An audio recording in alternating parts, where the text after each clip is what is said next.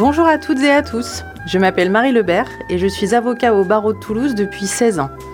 J'exerce au sein de mon cabinet 44 rue Bayard à Toulouse et j'interviens principalement en droit de la famille, droit du travail et contentieux locatif. J'ai grand plaisir à vous retrouver cette année sur Altitude FM pour reprendre les chroniques au fil de la loi et pour essayer ensemble d'y voir plus clair sur le droit. Bonjour à toutes et à tous.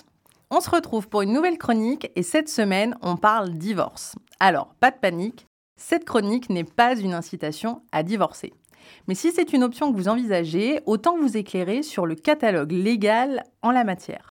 On va donc se demander pourquoi, en deux mots, on divorce et non pas pourquoi en un seul mot on divorce. Le pourquoi, a priori, vous l'avez, c'est une raison humaine, relationnelle, et ce n'est pas à moi ou à quiconque d'ailleurs d'en juger. En revanche, puisque vous avez choisi le cadre légal du mariage, il va falloir donner un cadre et un fondement légal à la rupture, et donc au divorce. Alors, on va s'attacher à voir ensemble les cas de divorce visés par la loi. D'abord, le divorce demandé et accepté. Celui-là, c'est l'article 251 du Code civil qui nous en parle. C'est un divorce judiciaire. Et dans ce divorce, on est d'accord sur le principe du divorce sans en rechercher les raisons et sans les discuter. C'est-à-dire que c'est ta faute, c'est la mienne, c'est on s'en fiche, on n'en discute pas et on décide que sur le principe en lui-même, on est OK. En revanche, on pourrait être en désaccord sur ce qu'on appelle les conséquences du divorce, matériel ou les enfants, par exemple, qui restent dans la maison, qui la gardent, qui s'en va, comment est-ce qu'on organise la résidence des enfants, est-ce qu'il y a une pension ou pas. Sur tout ça, on aura sans doute des débats assez riches, mais en tout cas, le principe du divorce en lui-même est acquis. Ensuite, le divorce pour faute. Alors celui-là, il est de moins en moins utilisé, mais il est toujours prévu par l'article 242 du Code civil, et c'est lui aussi un divorce judiciaire. Alors là, vous avez compris, on bataille sur tout.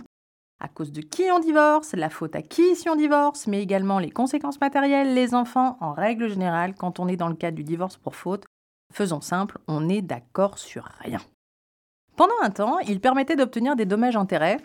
Aujourd'hui, c'est beaucoup moins le cas. Toutes les réformes du divorce sont passées par là et ça passionne beaucoup moins les juges aux affaires familiales d'aller chercher la faute à qui et de convertir tout ça en jackpot et donc en dommages-intérêts.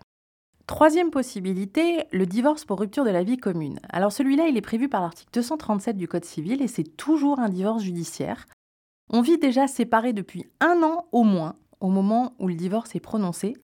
On n'a pas forcément tout mis au clair sur les conséquences du divorce, donc on aura peut-être des discussions. Mais en tout cas, cette séparation d'un an crée une sorte de motif de divorce automatique que le juge validera nécessairement si l'un des deux époux lui demande.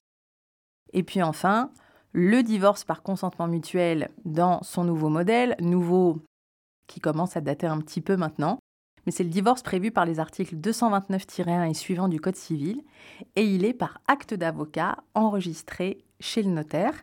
Et il peut aussi être judiciaire, euh, et ça c'est l'article 230 qui nous le dit. Alors pourquoi deux possibilités? Bah Parce que parfois il y a un élément qui va empêcher qu'on signe le divorce euh, chez les avocats et qu'on l'enregistre chez le notaire. Par exemple, la nationalité d'un époux. Si son pays d'origine ne reconnaît pas ce type de divorce un peu particulier et que donc à l'arrivée on ne peut pas le transcrire à son état civil d'origine, eh bien c'est une voie qu'on ne pourra pas utiliser. Et donc dans ces cas-là, eh bien c'est devant un juge qu'on ira dire qu'il n'y a pas de difficulté, qu'on est d'accord sur tout, mais qu'on ne pouvait pas signer ça entre nous parce que le pays euh, d'un des époux ne le reconnaît pas. Alors au risque de me le répéter, je vous le redis, mais dans ce type de divorce, bien évidemment, vous êtes d'accord sur absolument tout, du principe du divorce à la liquidation patrimoniale en passant par les enfants. Voilà, vous connaissez maintenant le catalogue complet des types de divorce. J'espère que cette chronique vous aura aidé à y voir plus clair, notamment si vous êtes dans cette situation. Et si tel est le cas, eh bien surtout, prenez conseil et n'hésitez pas à aller consulter un avocat. C'est très important de vous faire accompagner dès le début dans ce type de, de situation. On se retrouve rapidement pour une nouvelle chronique sur Altitude FM et d'ici là, eh bien, retrouvez-moi sur mes réseaux sociaux, Cabinet Marie Lebert sur Facebook, Maître Marie sur Instagram. Venez me dire si vous avez écouté la chronique, si elle vous a plu, si elle vous a intéressé. C'est toujours un plaisir pour moi de vous lire et de pouvoir euh, échanger avec vous après que vous m'ayez entendu à la radio. À très bientôt. Altitude FM